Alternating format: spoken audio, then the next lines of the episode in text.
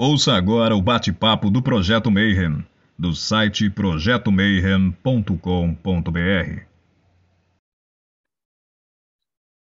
Bom dia para quem é de bom dia, boa noite para quem é da boa noite, 93 para quem é de 93. E hoje o programa vai falar de objetos mágicos, ferramentas mágicas e aqueles que as criam, porque uma das coisas que a gente mais curte aqui falar no programa é com a galera que trabalha com Netza, que trabalha colocando a mão na massa, que é artista, que faz arte, faz poesia, faz música, faz artesanato. E hoje a gente vai ter tá com um convidado fera, um cara muito especial aí. Só que antes de apresentar nosso convidado, vamos falar da bancada dos Illuminati, então, diretamente do projeto Mayhem, Rodrigo Elutarque.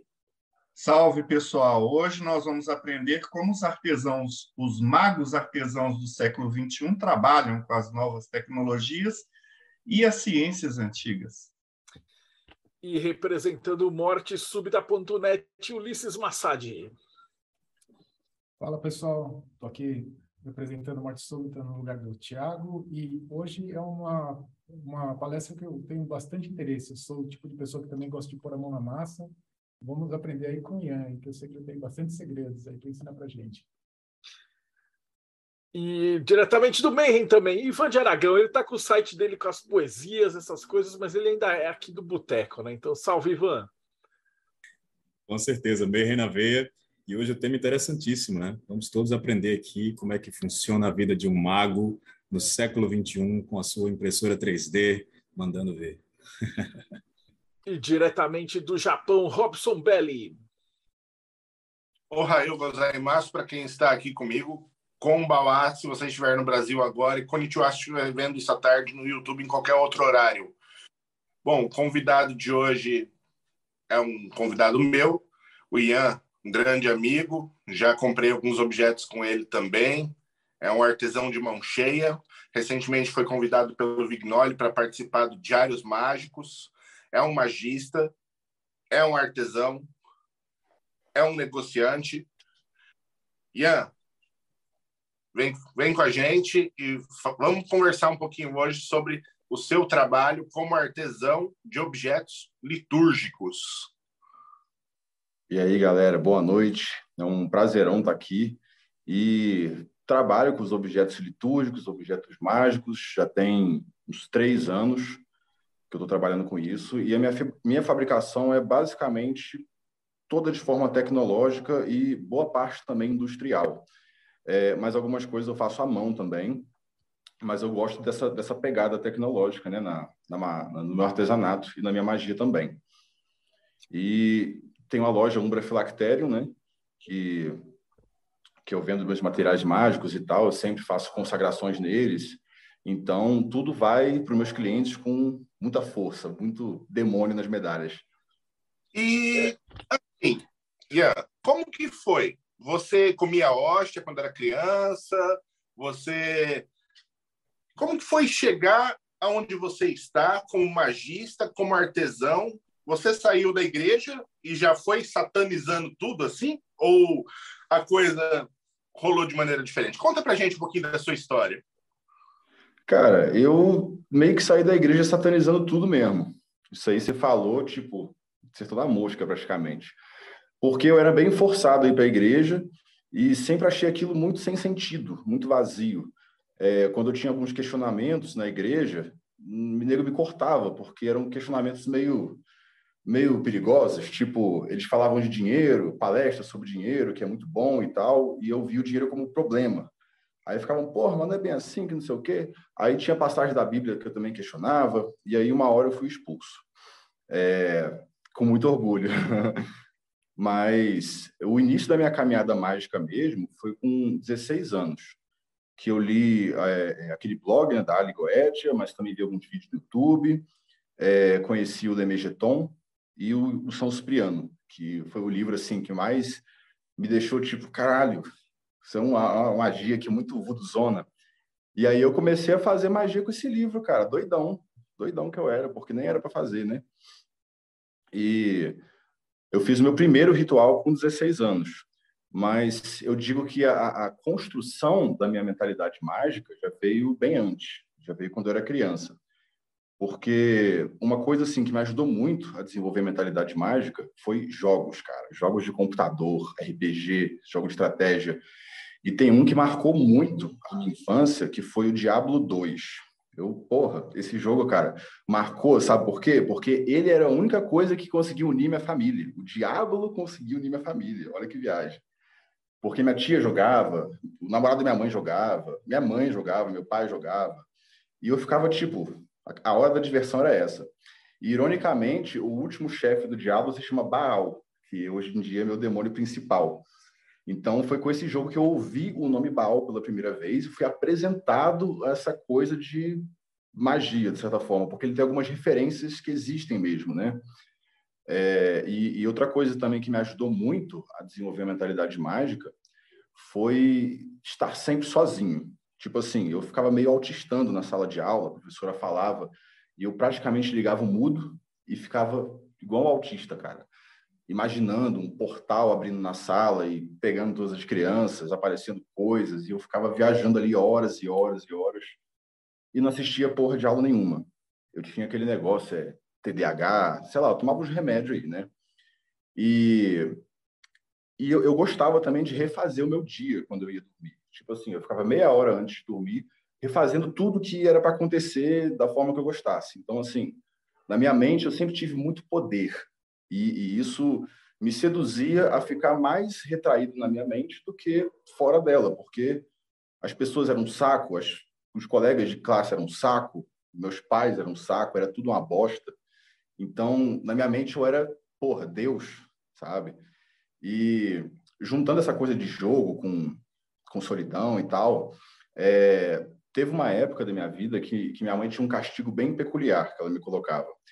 Ela desligava a luz de um quarto, que ficava fora né, da, do quarto, o interruptor, e me prendia nele. Então eu ficava lá preso nesse quarto escuro um tempão, cheio de raiva, cheio de ódio. E nessa época que apareceu um demônio para mim pela primeira vez. Eu tinha mais ou menos ali uns oito anos. É, eu digo assim que é um demônio porque foi engraçado, né? Eu estava querendo destruir a porta, como sempre, e aí eu ouvi uma voz falando: não bate na porta, porque só não, não batendo nela que ela vai se abrir. Aí eu olhei para o lado para ver de onde, onde via a voz e, e, a minha mente deu uma forma ao, ao local que veio a voz, né? E a aparência que minha mente deu foi a aparência de um personagem de um jogo, do diabo ainda por cima. Então, para mim, era um demônio amigo imaginário, de certa forma. Só que começou a escapar um pouco do que era amigo imaginário, porque ele falava coisas que não estavam na minha mente, sabe? Ele falava coisas sábias até, me acalmava muito nesses períodos de castigo, que eram vários. E teve um dia que ele falou, uma parada que eu nunca esqueço, que no futuro eu ia, eu ia conhecer os irmãos dele, eu ia começar a trabalhar com os irmãos dele. E eu fiquei, caralho, beleza. Eu, eu nem respondia mais essa época porque eu, eu, sabia que eu não estava controlando mais ele, sabe? E aí isso meio que ficou no passado ali, subentendido, e aí, nessa época de 16 anos, que eu comecei a trabalhar com magia. Então, assim, mesmo se eu fosse ateu ou tentasse fugir disso, sempre a parada me perseguia, sabe? Sempre eu era, era, era direcionado a ser magista ou trabalhar com isso, sabe? Então é isso. Vocês têm alguma coisa para perguntar? Não sei. Eu ia perguntar a idade, mas você falou no final 16 anos, né? Você tinha nessa época? Não, é 16 anos, agora eu tenho 27. É, a minha pergunta é indireto aí para a parte do ofício. Foi nessa época que você começou a ter habilidades é, de artesão ou isso veio mais tarde? Como é que foi esse processo? Porque vários magistas é, esbarram no problema. Você tem que construir sua ferramenta mágica, só que o cara tem é, inabilidade nessa, nessa parte. Aí, como é que foi? Hum. É, cara, então, eu também. Uhum. Habilidade artística manual, eu confesso que eu não tenho muito. Eu tenho uma habilidade de imaginar muito bem as coisas e, e saber chegar onde eu quero. Então, os primeiros selos que eu fiz, é, eu fiz um vetor dos selos, e aí depois eu consegui alguém que tivesse uma máquina de corte a laser para cortar. Aí peguei esses selos e fui num outro cara que folheava os negócios. Então, assim, ninguém conhecia de magia, sabe? Era eu querendo chegar naquele resultado final. E no final tive os primeiros selos, né? Que foi de Baal, é, e Dantalion. E aí eu postei esses selos e todo mundo curtiu pra caramba. E aí eu comecei a fazer. É, com o tempo, comecei a comprar meu próprio maquinário. Hoje em dia tenho gravadora laser, tenho impressora, tenho forno. É, isso tudo foi eu fui eu fui comprando, mas eu ia várias vezes terceirizando, né?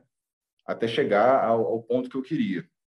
Então eu sabia é, é, o resultado final que eu, que eu, queria alcançar, mas meios manuais não foi muito bem a, a minha, minha caminhada até aqui, né? O que eu faço assim manualmente é baqueta, por exemplo, algumas pinturas. Isso aí eu faço manualmente. Agora essa parte assim de fundição já tem vários processos, ou eu pego metade do processo, porque meu forno ainda é limitado, né? Quando eu comecei a ter impressora, eu, porra, muita parte do processo eu também comecei a fazer. Então, foi aos pouquinhos. Mas habilidade artística mesmo, manual, não tenho muita. Quem tem mais é minha mulher. Não, você falou então... da, da, parte de visualização, que é a parte importante. Então, como é que você, você começou a treinar a visualização e, e até chegar no, no, projeto final? Porque uma, uma coisa você tem que fazer ela na sua mente, né? É o, mesmo uhum. processo que eu tenho para os livros. Eu vejo o livro pronto na minha folheia, faço toda essa parada antes sequer de sentar para digitar. Como é que é o teu processo? Cara, é muito imaginativo, sabe? Eu fico pensando na parada como se eu estivesse movimentando ela em três dimensões, sabe? É, quando eu, eu, li sobre a Goethe a primeira vez, é, eu, eu, imaginava os selos daquela forma, inclusive. Eu imaginava ele sendo de metal, grande, e aí, muito tempo depois, eu comecei a fazer da forma que eu estava imaginando, né? Então, com um vetor, você consegue editar a parada antes dela ficar pronta. Entendeu? E aí, é, conhecendo programas de edição, isso foi até melhorando a, a, essa parte da minha imaginação. Porque aí tem vezes que eu imagino já igual o programa está mostrando né? Como se tivesse parte do programa na minha cabeça. Aí fico ali virando e tal, hum, tem que ser assim, assim, assado, tá ligado? A, a tecnologia, ela ajuda na, nessa parte que você não é, assim, vamos, um artesão manual, mas você imagina e usa a ferramenta te, da tecnologia para materializar o que você imaginou. Sim. Eu vejo a tecnologia, cara, como a magia da Terra, né? Ela é o tipo de magia que você modifica os elementos da Terra e torna numa máquina, porque a máquina tem todos os elementos naturais. É tudo encontrado na natureza e, e transformado até se tornar aquilo, né? Então é uma, é uma magia da, da Terra, de Malkuth, talvez. É basicamente um ferreiro moderno, né? Só que em vez de você colocar massa é. e dar pancada, e aí depois você faz um processo de consagração, né? Então, não sei se Sim. eu já estou adiantando. Alguém tem outra pergunta do, dos processos? Porque eu já, eu, eu já ia fazer a pergunta do, do pós-processo, se alguém ainda tiver alguma. Bom, o, o Yang fabrica também um, o, o, o sigilo Day Unit, né? Em cera, né, Yang? E, uhum. e, aquilo ali exige uma habilidade manual razoável. Como é que você se, se vira para fazer tantos selos aí? Cara, é mais é, é, difícil, mas não é tão difícil. Eu arrumei uma forma grandona daquelas de pizza que tem o um fundo removível. Aí eu jogo ali a cera de abelha, só que tem que jogar aos poucos, porque se jogar de uma vez ela vai rachando e tal, tem um processinho, né? E aí depois eu desenformo aquilo, dou uma saricada em volta, dou uma acertada. É, o primeiro que a gente fez, é, a minha mulher que fez, a, o traçado dele todo, ela fez em baixo relevo e deu um trabalho da porra de fazer. E aí, o segundo em diante, a gente fez um stencil. A gente coloca o stencil do Signum Day, dá aquela pichada, e aí limpa ali os excessos né, que ficam, e aí fica muito mais fácil de fazer os traçados. As letrinhas e tudo com uma caneta preta de nanquim, né? Aí fica eu, mais fácil. Você que é um especialista, porque você falou aí desse processo, eu estava imaginando usar minha impressora de filamento para fazer um carimbo, literalmente, e aí carimbar na cera é, e forçar, entendeu? Fazer um, um uhum. tipo um carimbo. Isso seria possível? Cara, forçar o filamento, eu acho que é quebrar o filamento. Não, Porque a não é cera- forçar, não. A cera já está mole. Aí você vai lá, só carimba e tira, já está o processo todo feito. Eu acho que é um pouco mais difícil do que você imagina, viu? Porque É. assim, é, vai ter que dar uma maçaricada na cera primeiro para ela amolecer. E tipo assim, É. quando você tira o maçarico, ela endurece muito rápido. É assim, questão de segundos. Então você vai ter que manter ela quente, aí colocar ali o, o, o carimbo do Signum Day. E quando você tirar, talvez você tenha um pouco de dificuldade, porque vai ter endurecido Porque vai a cera. grudar. E ali pode quebrar alguma coisa, porque o filamento tem é um colocar plástico, né? desinformante. Sem contar Isso. que quem já trabalhou com cera de abelha sabe que ela é um pouco grudenta. Ah, Nossa, é chato pra caralho de trabalhar, mano. Sujei um monte de coisa aqui em casa que não tem mais como lavar. Tá ligado? É foda. Minha esposa quase me expulsou de casa depois que eu fiz o meu. ai, ai. se eu Isso, fizer é isso aqui, já era. Então é melhor comprar de quem já faz. Pô, tentei limpar a É, só mesa com água quente, cara. E vi três panelas não adiantou nada. Nossa. Só quem já fez o próprio sigilo day de cera sabe o inferno que é trabalhar com cera de abelha. E aí já era Uhum. as panelas, né, também. É, já era as panelas. Tem que ser panela só para aquilo agora. Cara, e olha que eu nem trabalhei com isso. A gente faz vela, mas a gente tem uma panela só para isso, porque é, acaba a parada, né? Uhum, caga tudo. Agora, eu fico imaginando do sigilo, cara, eu apanho que nem um desgastado. A Primanja, ela faz umas velas assim maravilhosas. E aí, sempre que eu vou me meter de assistente de cozinha, eu só faço merda. E aí fica a vela dela bonitona, com tudo enrolado e tal, e, e a meus negócios marromenos. Por isso que eu olho assim e falo assim, Uhum. puta, o cara trabalhando com vela é, é muita admiração. Vela é foda, eu já fiz algumas também. Não, a vela de, vela de cera de abelha é um saco, cara. Porque assim, ela, ela não queima direito. Eu acho que a cera de abelha é muito grossa, sei lá. A parafina é muito mais fácil. É, você tem alguma coisa aí para mostrar para a gente? Pô, cara, é o que mais tem, meu camarada. Aí sim, agora. Agora ele vai fazer o jabá. tava até fazendo um ritualzinho ali. Mais cedo.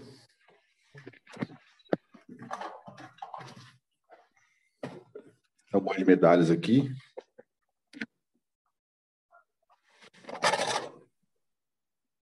Vocês conseguem ver? Sim.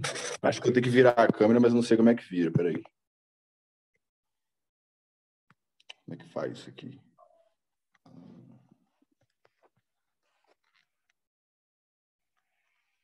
Aqui são as medalhas. Tem alguns desenhos que a gente fez personalizado, né? Esse aqui, por exemplo, é bem exclusivo. Medalha de barro frente e verso. Alguns pantáculos. Isso aqui é um processo chamado fundição de liga leve. São ligas de metais que derretem com baixa fusão. Aqui é a urna de bronze. Já é uma fundição artística mais pesada. Olha esse hebraico.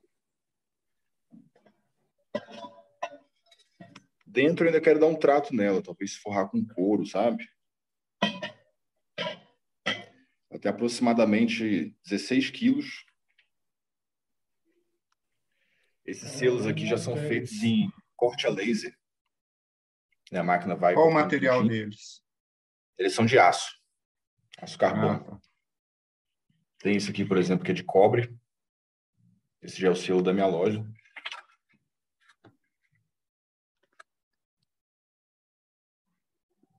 Tem uns trabalhos também que são em obsidiana. Tem um Hum, relevo. Eu pego o disco de obsidiana Caramba. e coloco na gravadora laser. Aí ele vai comendo a pedra. nossa. Fica muito bom. E atrás é um espelho negro perfeito. Sensacional. Aí embaixo do baú aqui fica as pedras, as joias. Ah, acho que é isso. Conta pra galera um pouco mais do caldeirão ali, como foi o processo. Então, essa Conta a urna, cara, aí. porra, foi um processaço, velho, que começou há mais ou menos uns três anos atrás. Acho que ia fazer três anos, mas não fez. Com uns dois anos aí. É, Eu peguei a viagem de fazer a urna, né?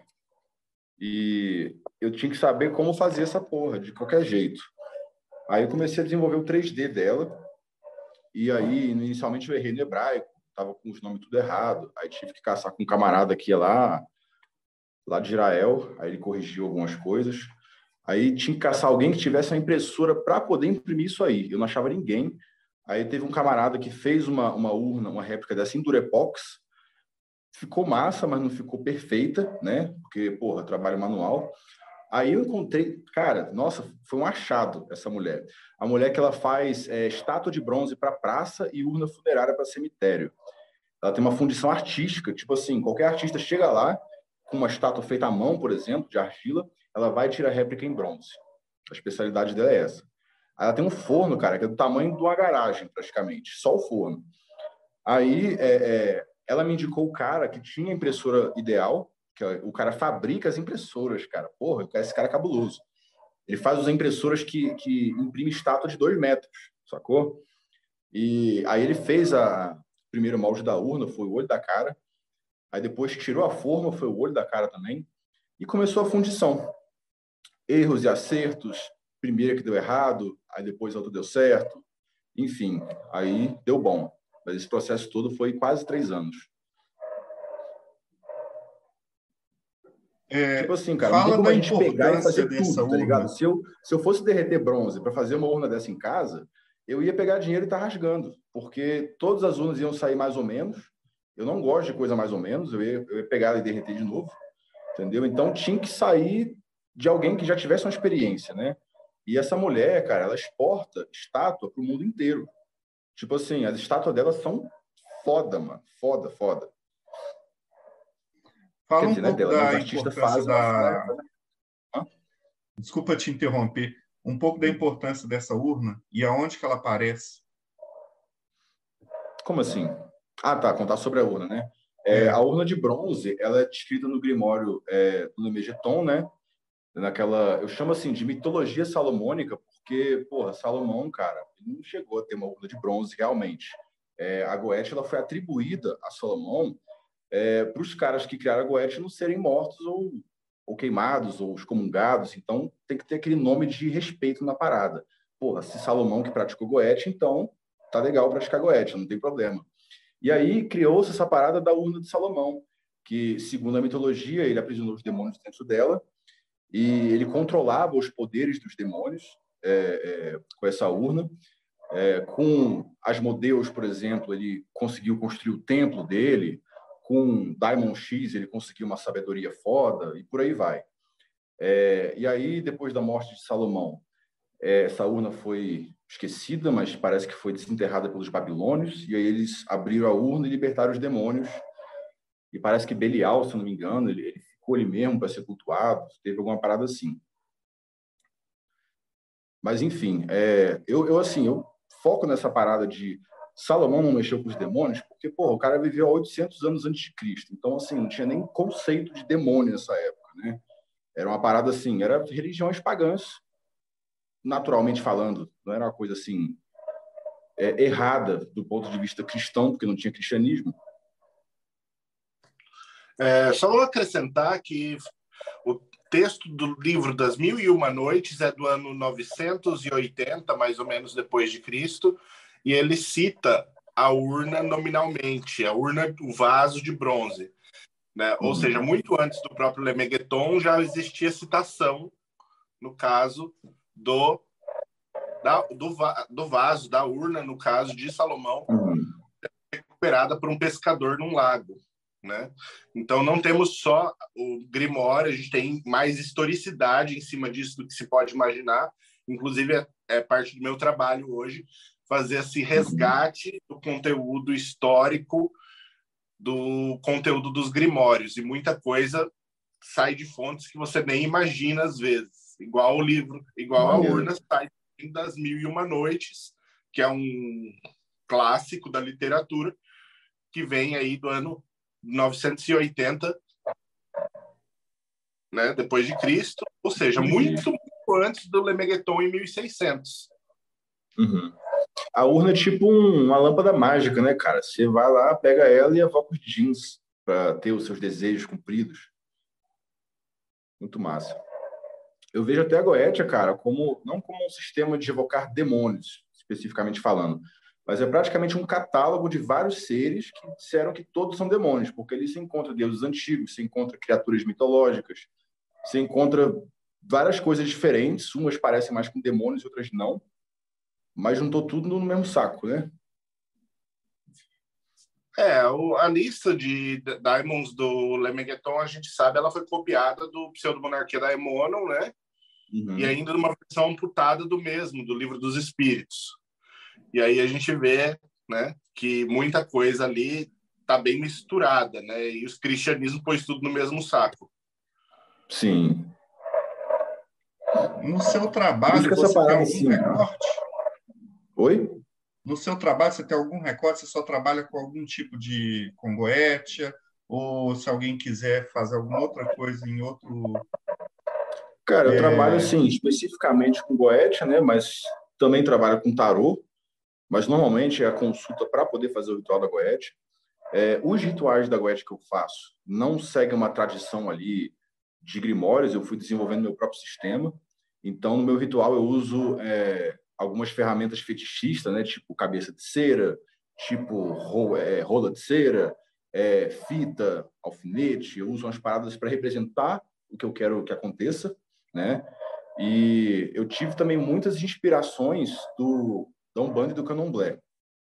É, eu aprendi muito sobre energias né, com, com o Candomblé especificamente.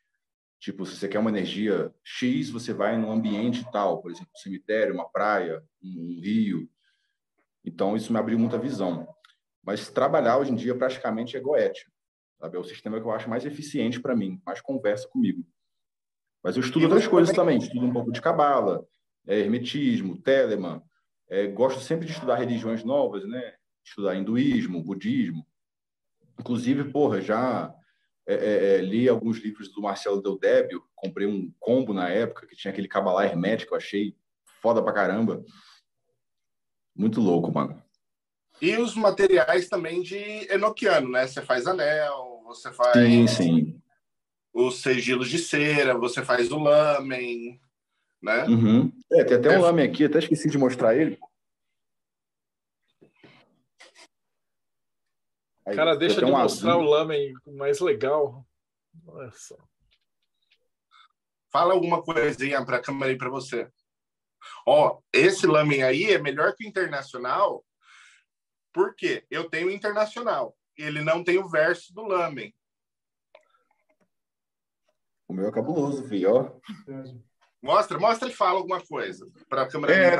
Descreve ele. Qual Aí. material você usou? Então, essas então, cores? Feito em liga de estanho. Feito em liga de estanho folhada a ouro. Aí é, esse, essa cor aqui é uma resina que eu aplico, né? Ela fica muito dura, fica muito bom. No verso tem esse símbolo.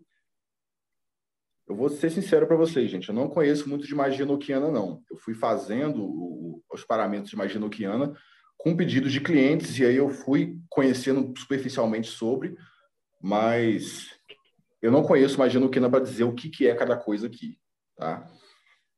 Até, porque, até o Robson Berry me ajudou em algumas coisas, o Christian também, do Urso, para eu poder fazer essa peça final.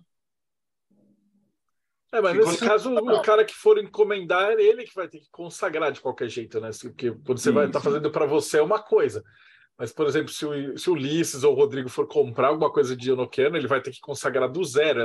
Ele só está. É. é. Na verdade, é como se comprasse de uma loja, né? Só vai vir com uma qualidade que você não vai achar em loja, né? Sim, tipo assim, o que eu conheço de sistema, eu consagro. Por exemplo, pantáculo planetário, eu faço em quarta-feira de lua crescente, eu fico observando o signo, é, consagro com aquela maneira lá de ler os dez salmos e, e depois fazer a consagração base.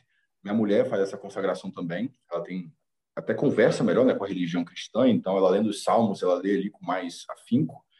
É, agora, coisa de sistema que eu não conheço, cara, eu não me meto a consagrar porque, porra, melhor não fazer merda, né? E também, cara, no Kiano é uma parada que eu acho muito massa, mas não é algo que eu quero aprender agora. Parece muito complexo, cheio de letrinha, númerozinho, quadradinho, já me embolo todo. É, ele é bastante mais complexo que o sistema do Lemegeton. Uhum. Esses quadradinhos deixa louco. Ulisses que eu diga. Pois é. Nossa, fazer aquela tábua, ah, acho que se chama as torres, né, do, da magia noquiana, que é vários quadradinhos assim, um vermelho, um preto, um azul e um amarelo. Aí tem uma, umas cruzes brancas no meio. Porra, pintar aquilo, meu irmão, caraca, demora um ano. Porque cada Agora- quadradinho tem que pintar ele e a, a, a letra dentro dele é de outra cor. E tudo tem um sentido, né? Não é, não é aleatório aquilo lá. Isso que é o pior de tudo. Boto fé. Agora contar uns causos pra gente, assim, cara. Qual, qual foi o, o, o- o objeto que te deu mais trampo? Que você chegou na metade dele e falou assim: puta, cara, eu não vou fazer porque isso aqui tá um inferno. Vou ligar pro Não, cara, cara. e mandar ele pro inferno. Eu vou, eu vou pegar a peça para te mostrar e vou te explicando o que, que rolou. E é, ele fez umas peças notáveis. Ele fez a espada conforme o Grimório. Eu já vi ele ter, que ele vendeu a espada conforme o Grimório, aquele formato de lua crescente. Ah, olha só. Fala uma coisa. lamassu. Tem as cinco perninhas e tal. Cara, isso aqui deu um trabalho. Tipo assim, a primeira peça, feita em em impressão, é, não teve como fazer a forma dela, porque a forma ela, ela é duas partes, assim, né? E essas asas atrapalharam. E aí tive que fazer de novo uma impressão dele bipartido, ele partido no meio e a cabeça separado, para fundir os três separados e depois soldar tudo. Só que para isso, para sair um- uma peça de resina, ela, ela não consegue ser vulcanizada, que é um processo de você esquentar para colocar na forma. Então, tive que fazer primeiro uma réplica em bronze, para depois usar o bronze como molde para fazer a réplica em estanho, que é essa aqui. Porque se for fazer esse aqui de estanho, cara, vai sair o olho da cara. Estanho não, desculpa. Se for fazer esse aqui de bronze, sai o olho da cara, fica foda, mas assim, não fica vendável, né? A liga de estanho já é bem mais barata. Aí eu pego ela, folhei a prata, folhei a ouro, o banho que eu quiser. Mas, porra, essa peça, cara, foi um prejuízo do caramba, sabe? Ela, ela e o Pazuzu, que eu fiz um Pazuzuzinho também. Porque os moldes derreteram na forma, foi cabuloso. A urna também deu um trabalho da porra, mas eu não quis desistir dela. Desse Lamassu eu quase desisti. Você tem alguma espada, alguma coisa assim, adaga? Tenho, cara, tem. Peraí. Vou carregar o celular é melhor, né? Tem uma, um punhal que foi o primeiro que eu fiz. Esse aqui. Punhal é feito no mesmo, no mesmo esquema, porque geralmente na forja é diferente o processo É de fazer, né? Como é que bem é o diferente. processo que você usa para fazer um punhal? Cara, a forja, você esquenta o metal. Tipo assim, você compra uns materiais no ferro velho, por exemplo. Isso aqui, cara, é uma mola de caminhão. Ou, desculpa, de fusca. Aí você esquenta ela no, no- na forja até ela ficar laranjinha. Vai batendo, batendo, dando forma. Depois você corta ali com, com, a, com a maquita, com a, com a serra, né? E aí você vai batendo mais. Depois você dá têmpera, tem que colocar no forno de novo, no, na forja. Aí depois você vai lixando ela até dar forma. Aí tem que ter uma lixadeira. Nessa época que eu fiz esse punhal, é, eu trabalhei com um camarada que ele tinha uma oficina. E porque eu não tinha lixadeira, não tinha na- nada dessas coisas. Então, eu fiquei lá um tempo, a gente fez vários punhais e aprendi muita coisa lá, inclusive. E agora eu consigo fazer de boa por conta própria. É, aquele martelo na parede ali também, eu fiz nessa época. E, tipo, foi muito louco esse martelo, porque até a madeira dele eu colhi. Vou mostrar aqui. Nossa, um martelão de guerra. Essa madeira, cara, quase custou meu dedo, porque eu dei uma facãozada no, na, na, na madeira e aí escapou pro meu dedo. aí já teve um custo em sangue aí, né? É. meu dedo tá até hoje sem sensibilidade por causa dessa porra. Já consagrou na hora de fazer. Já, já Eu- consagrou fazendo, isso aí. É. Eu tentei, é, eu me interessei por essa parte de cutelaria, comecei a estudar, estudar, estudar. Aí estava no ferro velho, eu vi um- uma bigorna de trilho de trem. Eu não resisti, eu comprei. Agora me pergunta se eu algum dia usei num apartamento.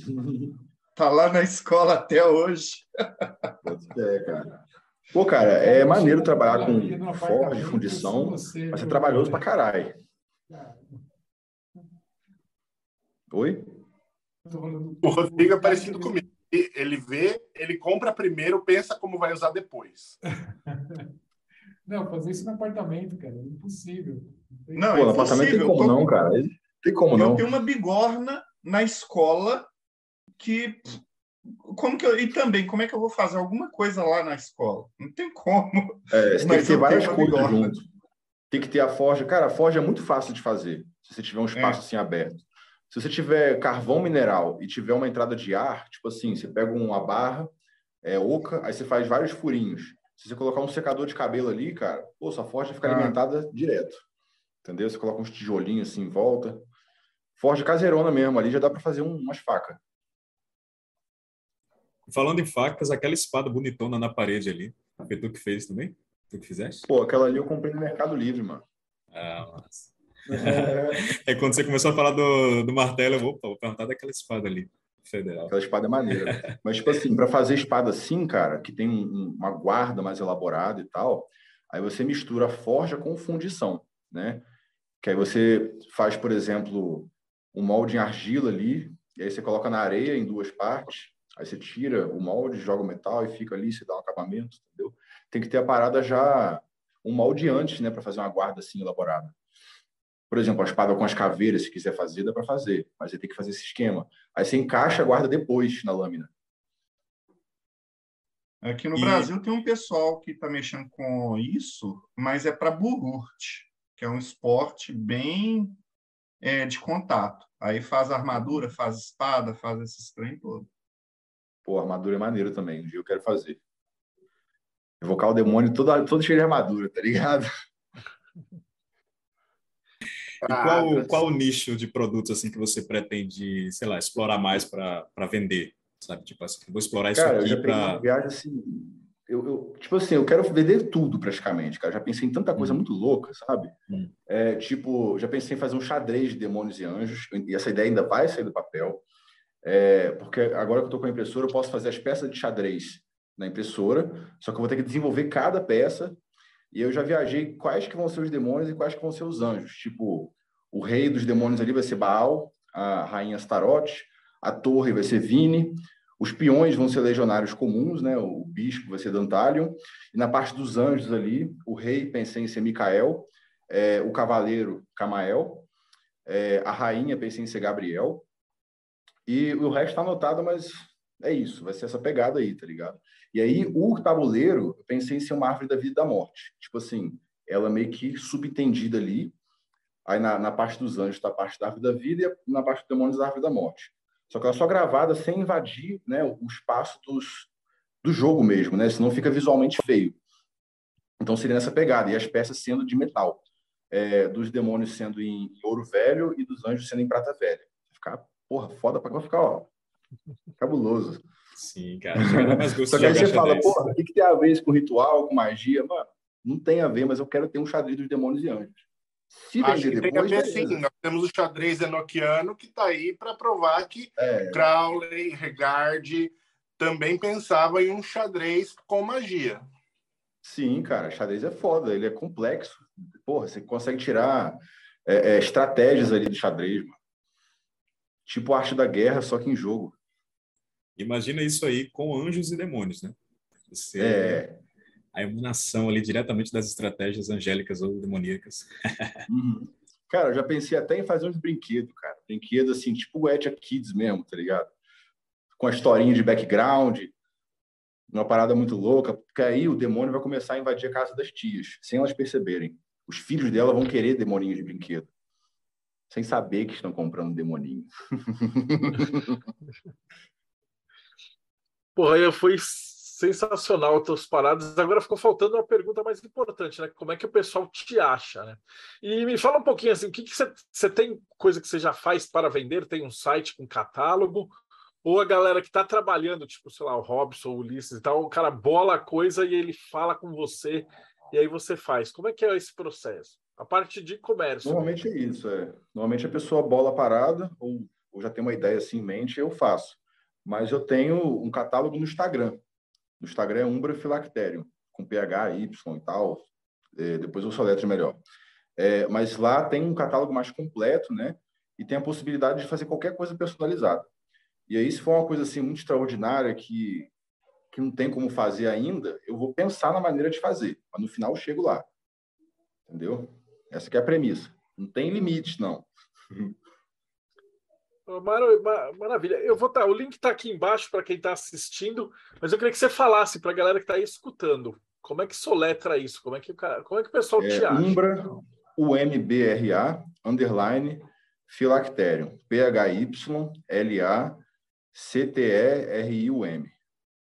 Maravilhoso. E... Cara, essa foi, foi uma noite muito legal, cara. Ver esses objetos assim, dá sempre aquele gostinho, assim, haja grana, né?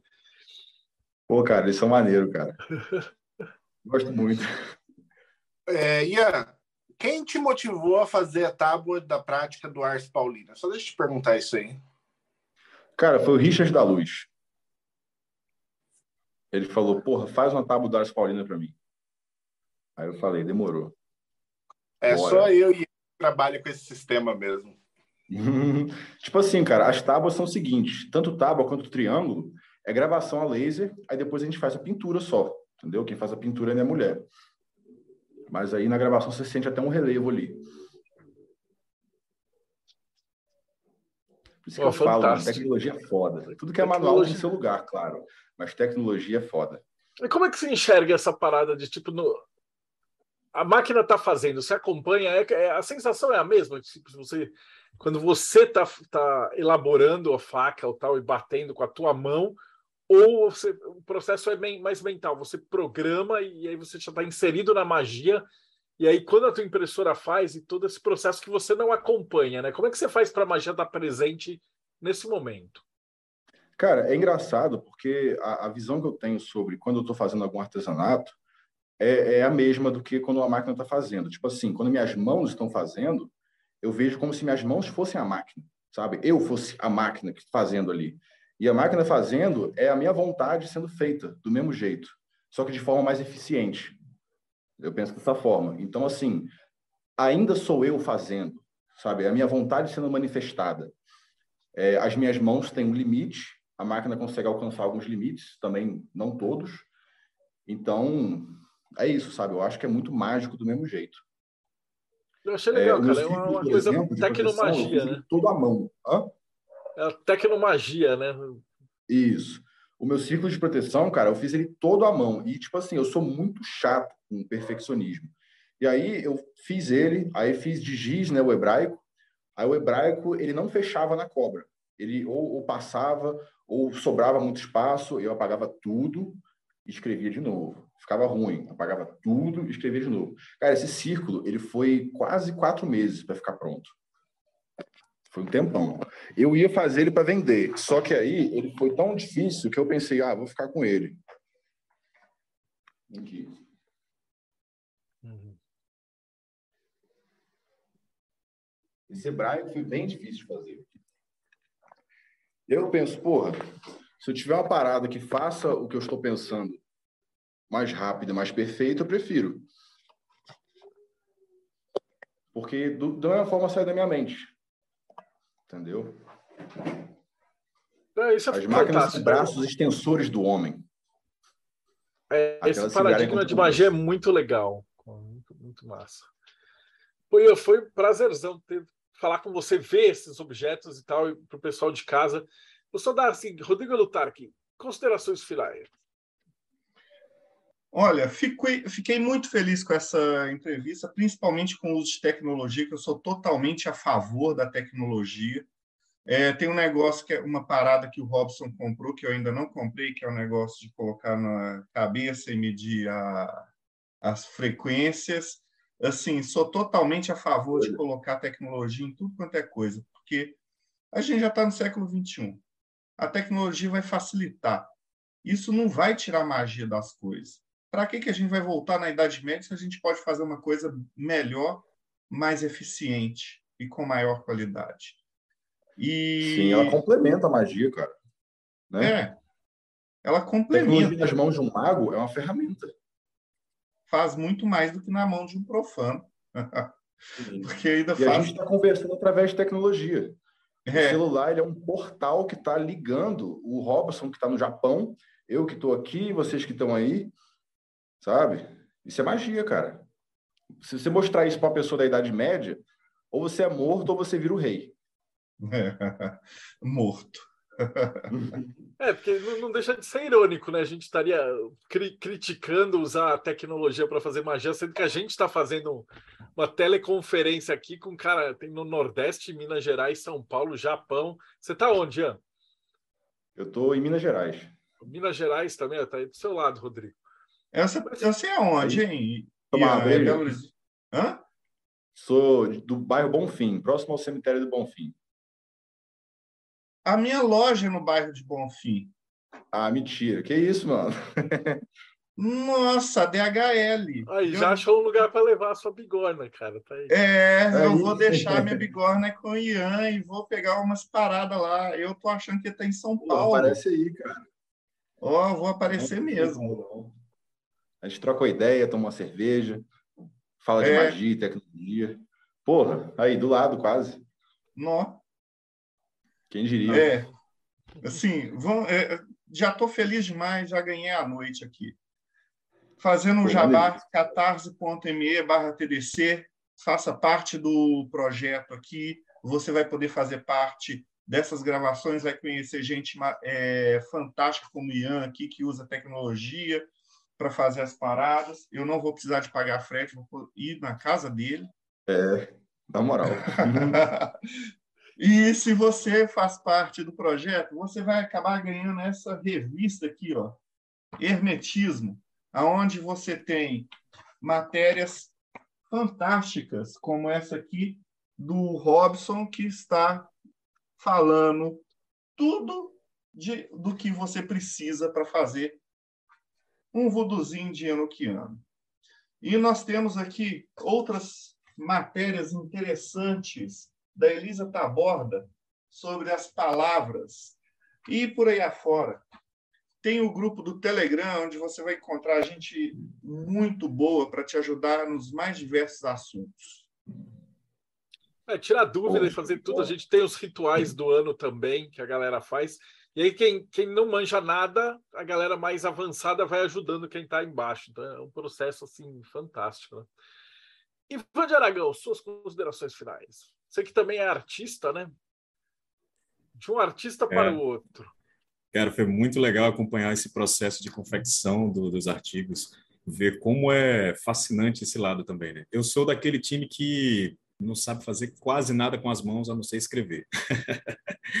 Mas é muito legal acompanhar esse processo. E, na verdade, eu fico lembrando de coisas da minha infância também, né? Porque meu avô era carpinteiro, se metia com umas coisas, assim, cabulosas. E era legal entrar no, no ateliê de trabalho dele. E eu me senti um pouco assim nessa vibe, vendo você mostrando seus artefatos e as coisas que você já, já construiu. Muito massa. Inspirador também, porque faz a gente querer também entrar nesse mundo, aprender como é que faz algumas coisas. Porque nada melhor do que você fazer um, sabe, um objeto teu, né? Tem um valor mais importante até do que quando é algo comprado. Não que o comprado não seja bom, porque tem coisas que não tem jeito, né? A gente tem que tem que fazer uso. E é muito bom ter alguém que saiba fazer o lance com qualidade como você. Então, para isso, vai ser muito massa. Valeu, cara. É muito bom ter te conhecido.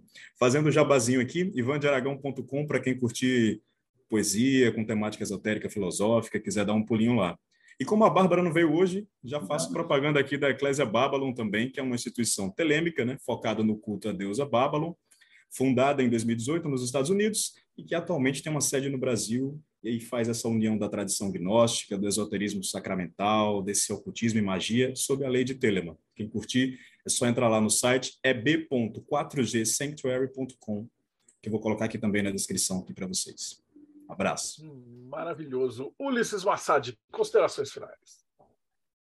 Ian, é, cara, muito legal a entrevista. Sou um fã aí do teu trabalho, eu já vi várias coisas, dá vontade de comprar tudo, né? Muitas coisas bacanas. E parabéns, cara, muito legal aí. Foi bom até ver algumas coisas da forma que você faz, assim. Eu não tenho, acho que a capacidade técnica para mexer com essa parte de fundição de metais, mas achei muito legal o processo. Parabéns aí. E aproveitando, né, como o Thiago não está aqui, é, quem tem interesse aí por por textos sobre magia, sobre artefatos mágicos, com certeza lá no Morte Súbita você vai encontrar. Então digita aí mortesúbita.net e, como diz o Thiago, faça parte do problema. Robson Belli, considerações finais diretamente do Japão. Bom, eu vou fazer um a mais do Thiago aqui, vou falar. Entra lá no mortesúbita.net e digita Correção Astrológica da Goécia. É um texto que já saiu na revista Hermetismo e também está lá publicado. É uma correção daquela coisa bizarra que é a astrologia do livro do Lemegueton. Então, entra lá, dá uma procurada nesse texto, vocês vão gostar muito. Quem tem interesse nesse assunto de Goécia vai achar fantástico. E para quem quer conhecer um pouquinho mais de magia enoquiana, seja enoquiana purista com Ulisses puxando esse carro, seja neo-enoquiano comigo e Johan, que também já participou do projeto Mayhem na entrevista passada, do domingo passado. enoquiano.com.br, vai lá na aba contatos, entra no grupo, é gratuito, tem muito material de estudo e quase todo mundo é bem-vindo. A gente não fala todo mundo porque tem gente que não. Valeu, Ian. Suas considerações finais. Pô, eu que agradeço, cara. Agradeço de estar hoje aqui e pelo Robson, pelo convite. E, ironicamente, ele nem sabia, mas ele me convidou no dia do meu aniversário, cara. Então, fiquei, assim, feliz pra caralho de ter sido convidado. É, foi no dia 3 de julho. Eu falei, caraca, mano, nem acredito. É o projeto bem sendo convidado. eu fiquei super feliz. E é isso, cara. Quem quiser conhecer minha loja aí, é Umbra Flacterium soletrei aqui para vocês já e deve estar escrito depois, né? E quero que vocês curtam tudo e sempre me incentivem a produzir mais, porque eu gosto muito de trazer novas ideias para novos altares. Se tem uma coisa que me dá prazer é preencher o altar dos magos. E a gente ficou feliz pra caramba. A gente adora, assim, tipo, conhecer a galera que tá fazendo esse artesanato mágico, produzindo coisa. Porque tem muita gente que assiste e tal e fala, porra, onde é que eu vou fazer minha faca? onde é que eu vou fazer meu altar? Eu preciso de um pentagrama e tal. E, cara, a internet é complicado. O Mercado Livre é cheio de picareta, umas coisas é, da cara. China. Nego vendendo anel de Salomão falsificado. Assim, só show de horror. Então, pelo menos aqui a gente vai criar. Daqui a pouquinho a gente vai estar com mais alguns artesãos. E aí a gente vai fazer até uma tag assim de, de materiais mágicos para recomendar para a galera que assiste a gente. Então, valeu, Pô, Robson, Rodrigo, Ivan, Ulisses e Ian hoje participando aqui no Boteco e a gente se vê aí no próximo Bate-Papo Mayhem. Valeu, gente. Tamo junto.